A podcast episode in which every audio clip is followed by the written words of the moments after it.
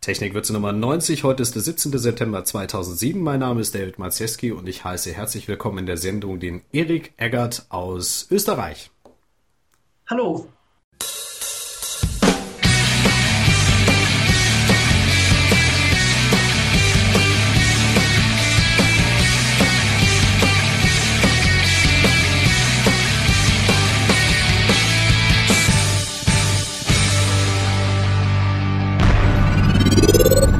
XHTML und CSS. Genau, um XHTML und CSS sollte es heute in dieser Sendung gehen, denn Erik und ich unterhalten uns über die CSS Grid Positioning Module oder beziehungsweise das Modul, was gerade rausgekommen ist. Aber kurz mal zu dir, Erik. Äh, sag doch denen, die nicht mehr ganz wissen, wer du bist, wer du bist.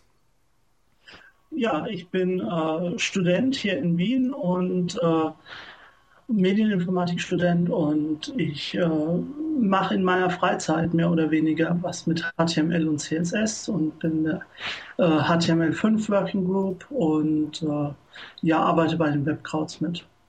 Sehr schön, also bei den Webkrauts sehr aktiv und natürlich auch bei diversen Barcamps. Wir unterhalten uns heute über das Grid Positioning Modul. Was steckt eigentlich dahinter? Ja, also äh, Grids kennt man äh, hauptsächlich aus dem äh, aus dem Printbereich und da geht es halt äh, hauptsächlich um diese äh, Aufteilung von Seiten und äh, mit diesem Grid Positioning Modul oder einfach CSS3 Grid geht es äh, auch irgendwann mit CSS und auf Webseiten und es soll eben die ähm, visuelle Aufteilung irgendwie unterstützen.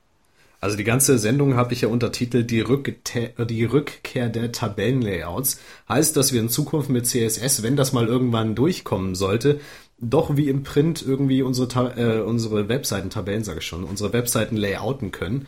Ähm, hat mit Tabellen wenig zu tun, aber erinnert so ein bisschen daran. Es gibt nämlich auch andere Module, das CSS Multicolumn, ähm, was hier so ein bisschen reinspielt und vor allen Dingen das CSS Advanced Layout Modul.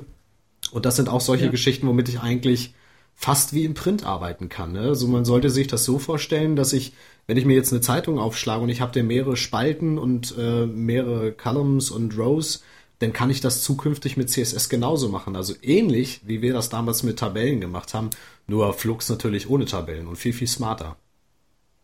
Ja, genau, also darum geht es eigentlich. Ähm, CSS3 besteht ja aus mehreren äh, Modulen und äh, eins davon ist auch das Page Media Modul zum Beispiel.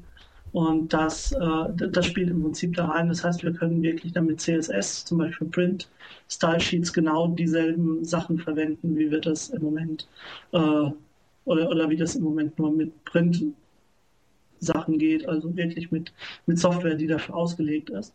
Und äh, wie gesagt, das Multicolumn-Modul, gerade zu, zur Erklärung, das hat eben zu tun mit, äh, mit Text, der über verschiedene Spalten geht.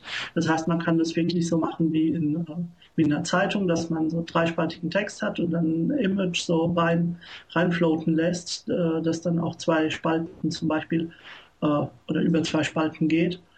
Und das Advanced Layout Modul, das ist nochmal eine, eine kompliziertere Sache, aber lässt äh, Raum für viele komplexe Layout Spielereien, sage ich mal. Also gerade das Grid Positioning Modul, äh, CSS Grid nennen wir das heute mal, ist vielleicht ein bisschen was einfacher, ähm, geht ja auch mehr so in die Richtung von dem, was einige Webdesigner mit ihren Layouts derzeit auf den Webseiten machen, nämlich dass sie das alles so in Spalten unterteilen. Ähm, nur ein bisschen, also derzeit ist es recht kompliziert, dass ich meine visuellen Spalten mir quasi aufmale und anlang dessen irgendwie meine Diffs positioniere. Äh, mit den Grid-Layouts, ähm, mit dem CSS-Grids, soll das dann so ablaufen, dass ich sage, pass auf, ich habe hier eine Seite und ich mache jetzt per CSS meine Eigenschaften. Ich habe fünf Spalten, sechs Spalten mit Abstand XYZ ähm, und da fließt der Text dann automatisch rein. So ungefähr kann man sich das vorstellen, ne? Genau so kann man sich das vorstellen. Und das äh, Besondere ist eben, dass ich keine, äh, keine speziellen Klassen brauche. Das heißt, wenn ich jetzt so ein, so ein Grid-Modul habe oder so, ein Grid, so eine Grid-Vorlage wie Blueprint oder äh, sag mal äh, Yahoo Grids, dann hat man das Problem, dass man sich wirklich Diffs anlegen muss mit, mit der äh, Breite oder mit Klassennamen, die dann die Breite wiederum von diesen, äh, von diesen Diffs und von den Spalten ja, definieren. Und hier kann man einfach das über eine, eine CSS-Eigenschaft festlegen. Und alles, was dann in diesem Container ist, kann dann entsprechend äh, an diesem Multicolumn-Layout äh, ausgerichtet werden. Und ich glaube, das ist die große Vereinfachung da. Also derzeit kann man ähm, Teile, also des CSS3 Multicolumns Layouts auch testen in seinem eigenen Browser, zumindest wenn man Mozilla Safari oder Opera, habe ich mir noch aufgeschrieben hat, hat. Ähm, die sind aber nur experimentell drin. Also man sollte sie produktiv nicht einsetzen, aber man könnte zumindest schon mal spielen und sich das anschauen, wie ungefähr das aussehen könnte, richtig? Ja, also der große Vorteil ist eben, dass das ähm, im Moment äh, zwar experimentell drin ist, Opera kann es noch nicht, habe ich äh, herausgefunden. Okay. Äh, soll aber kommen äh, bei 9.5. Also Opera 9.5 soll es dann können, dieses Multicolumn-Layout. Und ähm, das ist, ähm, man kann damit schon spielen. Es passiert im Prinzip nichts, wenn man, wenn es der Browser nicht kann. Also Internet Explorer zeigt dann eben den Text nur in einer Spalte anstatt in drei oder so, wie man das definiert. Ja. Ähm, das ist also ein Fallback-Mechanismus, der da ganz, äh, ganz gut wirkt, schätze ich. Es gibt bei den äh, Grid-Layouts zwei unterschiedliche Arten. Es gibt dieses implizites Grid und das explizites Grid. Ähm, sagst du uns mal kurz, was dahinter steckt?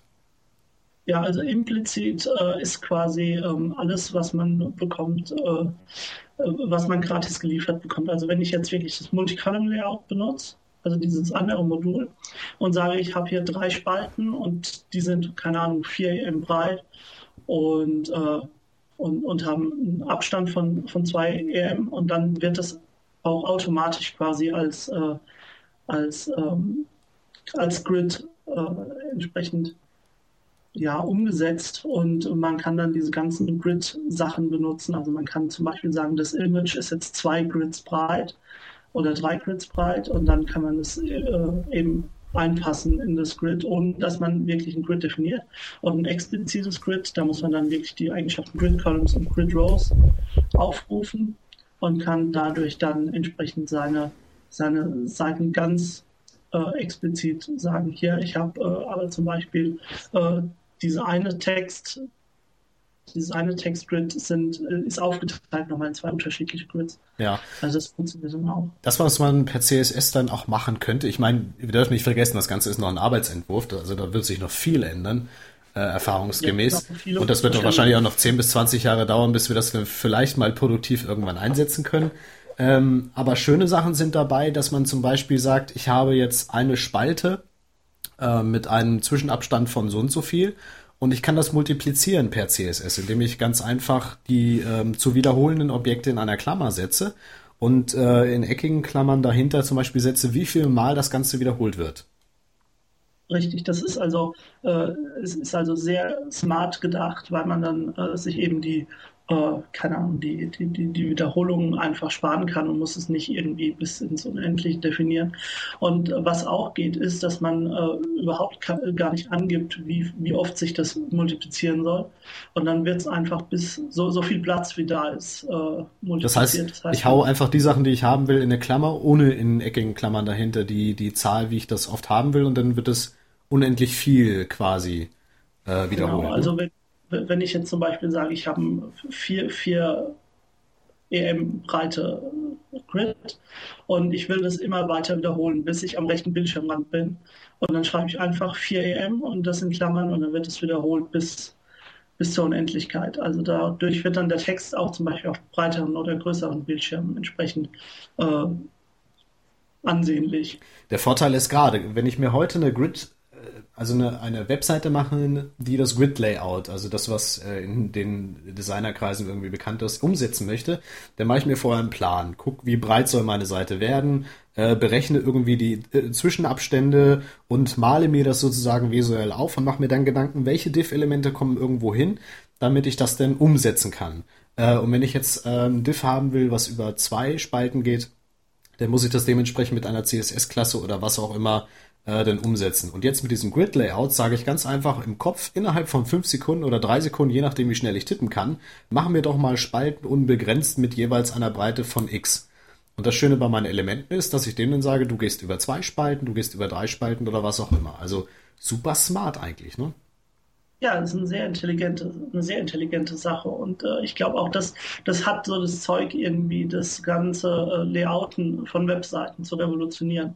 Also wenn das mal flächendeckend umgesetzt ist, ich hoffe ja auf den Internet Explorer 8 in dem Fall, ähm, dann äh, dann wird es richtig groß und dann funktioniert es also auch, auch irgendwie verschiedene, eine Seite zu haben mit verschiedenen Artworks und, und, und Spalten, die total irgendwie variabel sind und es wird dann alles total einfach, weil du kannst es dann einfach in deinem, ähm, in deinem, CS, äh, in deinem CMS kannst du das einstellen ja. und dann wird einfach deinem, deiner Seite ein anderes, äh, eine andere Klasse zugewiesen und die hat dann wieder ein anderes Grid und damit hast du, hast du total variable Webseiten. Webseite nennen. Ähm, ich meine, die Chancen, dass das irgendwann im Internet Explorer kommen sollte, stehen ja eigentlich nicht schlecht, denn die Autoren äh, dieses ersten Working Draft des, ähm, des W3C sind Alex, ich hoffe, ich spreche es richtig aus, äh, Mugliweski oder was auch immer und der Markus Mielke.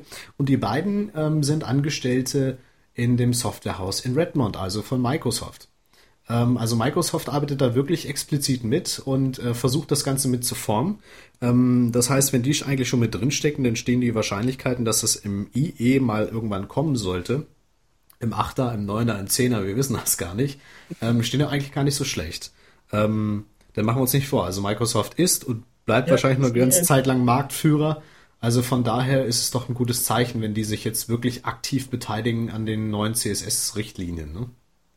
Ja, auf jeden Fall. Also man darf ja nicht vergessen, CSS selbst ist ja eine Erfindung von Microsoft äh, oder, oder sehr, sehr stark von Microsoft gefördert. Und ähm, und gerade das wird, äh, wird, wohl ausschlaggebend sein und auch jetzt äh, äh zum Beispiel der Chair von HTML5 ist auch äh, ein Microsoft-Mitarbeiter, aber ich ja. habe den Namen gerade vergessen. Ist egal. Und ähm, das heißt, die, äh, die, die äh, Microsoft ist da schon dabei und wird, wird da mitreden wollen in Zukunft. Was natürlich nicht schlecht ist. Ich meine, die anderen Browser bieten es ja teilweise jetzt schon experimentell an, aber ich meine, inwiefern ist das denn realistisch, dass wir das in den nächsten fünf oder zehn Jahren sehen? Zehn Jahren vielleicht schon eher, aber fünf Jahren, das wird schon knapp, oder? Beim W3C?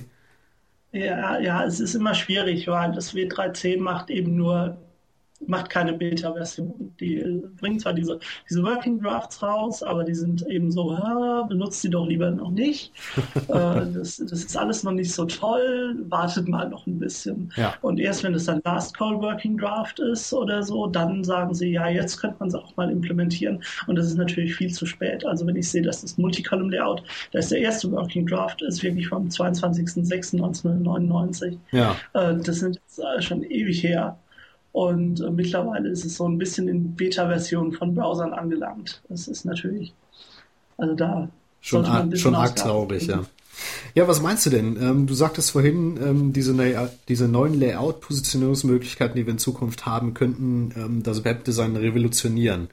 Ähm, wenn ich mir einen Bildschirm betrachte, könnte ich mir vorstellen, dass das Multicolumn-Layout ähm, absolut was bringen würde. Denn der Trend geht ja dazu hin, immer größere, günstigere TFT- oder Plasma-Monitore. Ähm, immer breit. Die ganzen Monitore werden als Widescreen hergestellt. Es gibt quasi fast keine 4 zu 3 Monitore mehr, es sei denn als Sonderangebot beim Mediamarkt. Ähm, von daher könnte ich mir das sehr gut vorstellen, dass wir in Zukunft vielleicht gar nicht mehr vertikal scrollen, sondern wir sehen das in mehreren Spalten auf dem Widescreen-Monitor, ne? Ja, also ich denke, das könnte durchaus sein, dass wir da eine, eine, eine keine Ahnung, eine Horizontalität bekommen äh, mit den Webseiten. Aber letztlich ist, lesen wir halt von oben nach unten immer noch lieber als von links nach rechts. Also ähm, ich, ich finde es auch äh, schwierig, äh, ob diese, diese Multicolumn-Geschichte gerade, wenn die plötzlich unter diesen berühmten Fold geht. Also wenn man dann runterscrollen muss, um ja. fertig zu lesen, wieder hochscrollen. Also das finde ich, ist, ist eine Schwierigkeit und deswegen ähm, bietet sich das eigentlich auch nur für relativ kleine, ähm, kleine, kleine Bereiche auf der Seite an, einfach, dass man das da benutzt. Äh, ob man wirklich dann äh, irgendwie vertikal scrollt, ich glaube es eher nicht, weil das ist doch äh, das, das, das ist schwierig. Das müssten auch die User erst wieder lernen. Also ich wollte gerade fragen, müssen wir uns eventuell anlernen, anders zu lesen? Oder äh, die zweite Frage, die sich damit bestellt, ähm, gibt es in den Zeitungslayout diese Multicolumn, also die Mehrspaltigkeit auf aufgrund dessen nur, dass wir in der Zeitung nicht scrollen können? Dass wir so wenig Platz haben? Ja, also dass, dass ähm, Berichte über mehrere Spalten geht, das liegt auf jeden Fall darum, dass wir keine, keinen unendlichen Platz haben bei, bei Zeitungen. Und, das, äh, und dann sind die Blätter ja relativ groß. Das heißt, wenn man da dann eine Spalte hätte und dann äh, wäre die Zeile viel zu breit. Und äh, deswegen hat man sich da irgendwie auf, auf diese, diese Darstellung dann geeinigt irgendwo oder hat herausgefunden, dass das das Beste ist. Und wenn die Monitore jetzt größer werden und dann äh, hat man natürlich das auch bei diesen bei den Webseiten-Layouts, weil man dann plötzlich ganz viel Whitespace hat ja. und äh, da natürlich dann den Platz auch irgendwo ausnutzen will und muss. Das wird ja immer das zunehmende Problem bei diesen Widescreens. Das ähm, wir waren am überlegen, also vor ein paar Jahren war es vielleicht 800 mal 600, dass wir unsere Webseiten auf diese Breite angepasst haben. Unendlich tief nach unten scrollen. Inzwischen ja. sind wir so weit, dass wir sagen, okay, Standardgröße äh, Minimum ist 1024 768. Also optimieren wir da drauf. Äh, die nächste Überlegung wäre, mutmaßen zu können, äh, flexible Layouts mal nebenher geschoben, aber wenn ich jetzt ein festes Layout haben sollte, ähm, ich meine, wenn ich mir die Webseiten jetzt heute anschaue, auf ein 24 Zoll ähm, oder was auch immer, mit dem ich in Köln gearbeitet habe, dann ist es so, dass ich äh, die Spiegelseite zum Beispiel ganz, ganz links in der Ecke irgendwo habe und rechts super viel Whitespace. Ich meine, ich könnte die Webseite mittig setzen, aber trotzdem nutzt sie ja nicht den Monitor aus. Und das wäre ja. ein Ansatz für die, für die Mehrspaltigkeit, eventuell das aufzubrechen. Aber wie du schon sagst, müsste man echt äh, gezielt überlegen, macht das Sinn? Äh, begreifen die Leute das oder wie sieht's aus, wenn ich tatsächlich scrollen muss dann? Ne? Ja, also es gibt ja schon diese Ansätze mit JavaScript, dass man sagt, wenn, wenn der Bildschirm oder die, die Auflösung des Browserfensters so breit ist, dass, äh, dass noch Platz ist und dann werden plötzlich noch andere Zusatz Sachen eingeblendet auf der ja, Website ja. und beziehungsweise ausgeblendet, wenn es dann weniger wird. Ähm, außerdem glaube ich, dass, äh, dass auch das Multitasking irgendwie zunimmt, je mehr äh, Platz man hat auf dem Bildschirm. Also da hat man noch einen Instant Messenger offen oder Skype oder was weiß ich noch was und, äh, und hat und nutzt da den Platz und hat das Fenster äh, ja meistens nicht im Fullscreen. Gar nicht mehr so groß auf, ne? Ja. Genau. Und deswegen brauchen wir eben die Lösungen, die sich anpassen, weil es gibt verschiedene Nutzer, die äh, das Internet und die Browser verschieden nutzen. Und da brauchen wir dann CSS auch, das sich am besten an die, an die Sachen anpasst. Was ich, was ich jetzt natürlich noch nicht nachgelesen habe, ist die, äh, die, die Möglichkeit, wenn ich jetzt ein, ein Grid-Layout von, was weiß ich, zwölf Spalten habe, wie sieht's denn aus, wenn ich das ganz eng zusammenschiebe? Wahrscheinlich werden die nicht umgebrochen sondern sind dann wahrscheinlich ganz klein. Ne? Da hast du auch noch keine Info drüber, ne? wie sich ja, das verhalten also, könnte. Es kommt drauf an, wie du es definierst. Also du kannst es äh, Fixed Width definieren, also mit, mit äh, Pixeln oder EM. Ja. Du kannst aber auch Prozent benutzen. Dann schieben die sich zusammen natürlich. Ähm, du kannst, du kannst aber zum Beispiel auch äh, festlegen, dass es ähm, dass eben äh, mehr Spalten eingeblendet werden oder weniger Spalten eingeblendet werden. Das heißt, wenn du es zusammenschiebst, hast du plötzlich eine Spalte weniger, noch eine Spalte weniger, noch eine Spalte weniger und, und kannst dann äh, entsprechend vertikal scrollen. Also flexibel bin ich dann schon. Ähm, auf jeden Fall wird das doch, also sollten wir uns an die Lesegewohnheiten ändern. Ich meine, in Zukunft wird man echt überlegen müssen, nutze ich diese Multicolumn Layouts oder nutze ich sie nicht. Hängt auch von der Textlänge ab. Aber ich denke, wenn wir uns darauf einschießen sollten und das wirklich nutzen in Zukunft, wird die Erstellung der Webseiten diesbezüglich wesentlich einfacher sein, als es heute noch der Fall ist. Ne?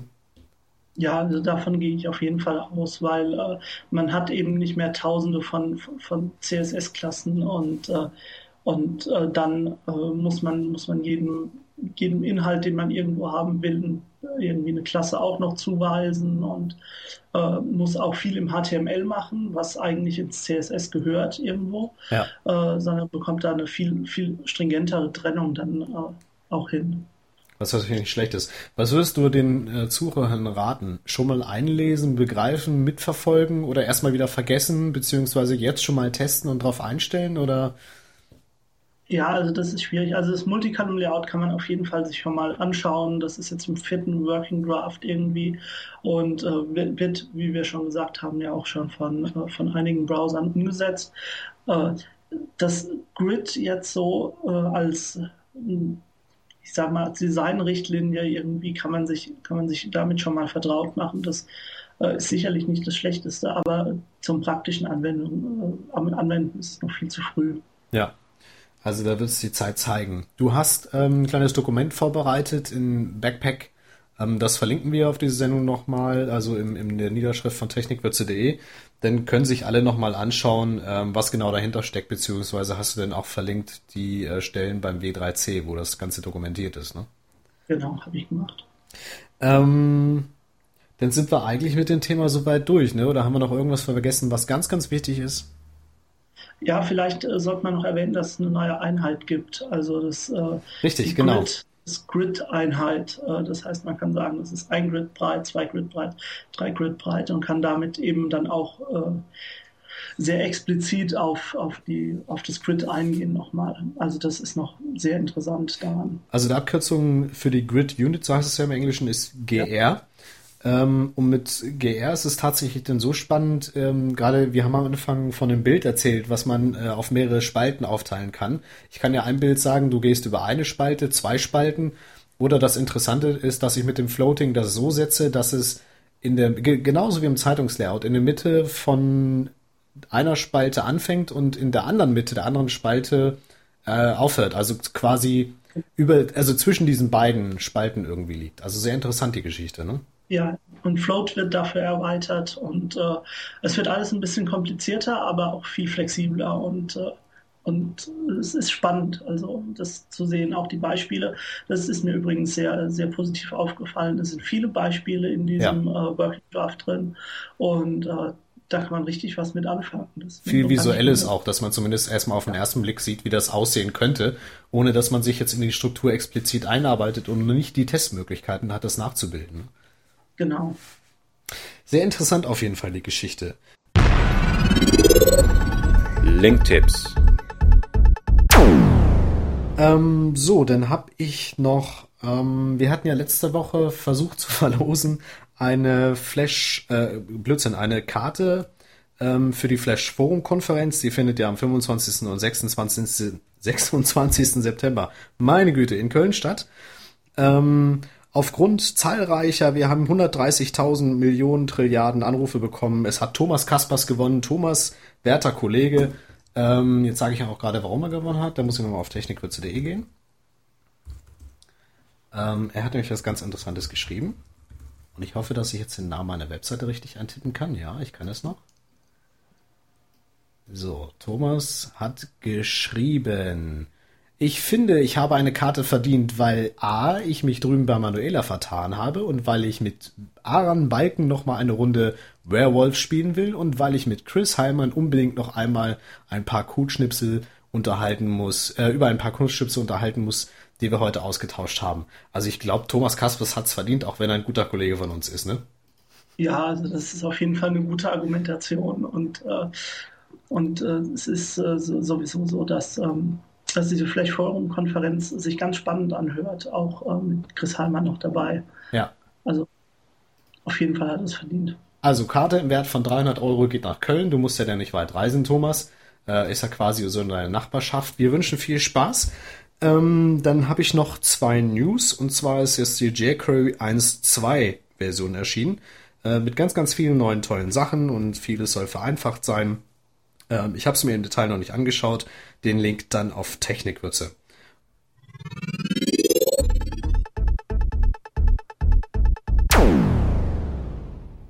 So, noch eine Sache dazwischen gehakt. Der Sean Ayman hat beschrieben, wie man CS, äh, wie man die Upload-Buttons äh, mit CSS und dem DOM und ein bisschen JavaScript gestalten kann. Das sind diese hässlichen Dinger, wo man draufdrückt, ähm, und eine Datei hochladen kann bzw. auswählen kann. Die konnte man bisher eigentlich nicht gestalten. Er schreibt, wie es möglich ist, das Ganze, den Link dann auf technikwitze.de.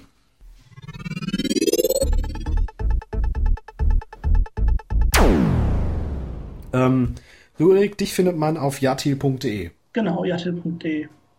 Warum gibt es eigentlich noch kein jatil.at? Äh, gute Frage. Ähm, ich habe es nicht für nötig gehalten, weil es ist ja ein okay. deutschsprachiges Angebot und da ist DE dann schon richtig.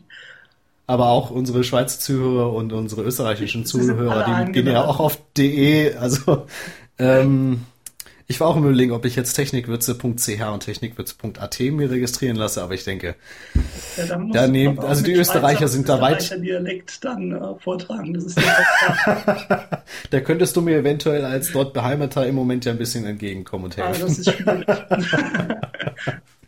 Na, aber ich denke, die, die ähm, beiden Länder ähm, sind sowieso ein bisschen was weltoffener als die Deutschen. Die Deutschen gucken ja doch meistens nur auf DEs und nicht mal auf die AT angrenzenden äh, Webseiten. ja, wobei ich Egal. ähm, Ja? im Webmontag so meine Erfahrung gemacht habe. Also es, es war tatsächlich ähm, so, dass dass extra ein Webmontag AT eingerichtet wurde, weil sich die Österreicher dann nicht so äh, dann, ähm, wie soll ich das sagen, repräsentiert fühlten und äh, Ja. dann äh, statt auf webmontag.de lieber auf webmontag.at dann noch einen Blog gemacht haben und so. So, Erik, zum Schluss der Sendung. Dein Fazit ähm, mit den neuen Modulen, die uns der W3C präsentiert hat. Ja, also ich finde, die neuen Module äh, eröffnen uns eine ganz neue Welt von, von Layout-Möglichkeiten und äh, also gerade was auch Advanced Layout-Modul angeht, das wird alles ganz spannend und äh, wir sollten uns auf die Zukunft freuen und äh, vielleicht einfach mal darauf warten, was die vom W3C denn so machen und nicht erst alles sofort in der Luft zerreißen. Ja, also mein Fazit für diese Geschichte ist, ähm, ich freue mich immer noch über meinen Beruf, freue mich auch, dass ich komme ja eigentlich ursprünglich aus dem Printsektor, habe das vor zehn Jahren hauptberuflich gemacht.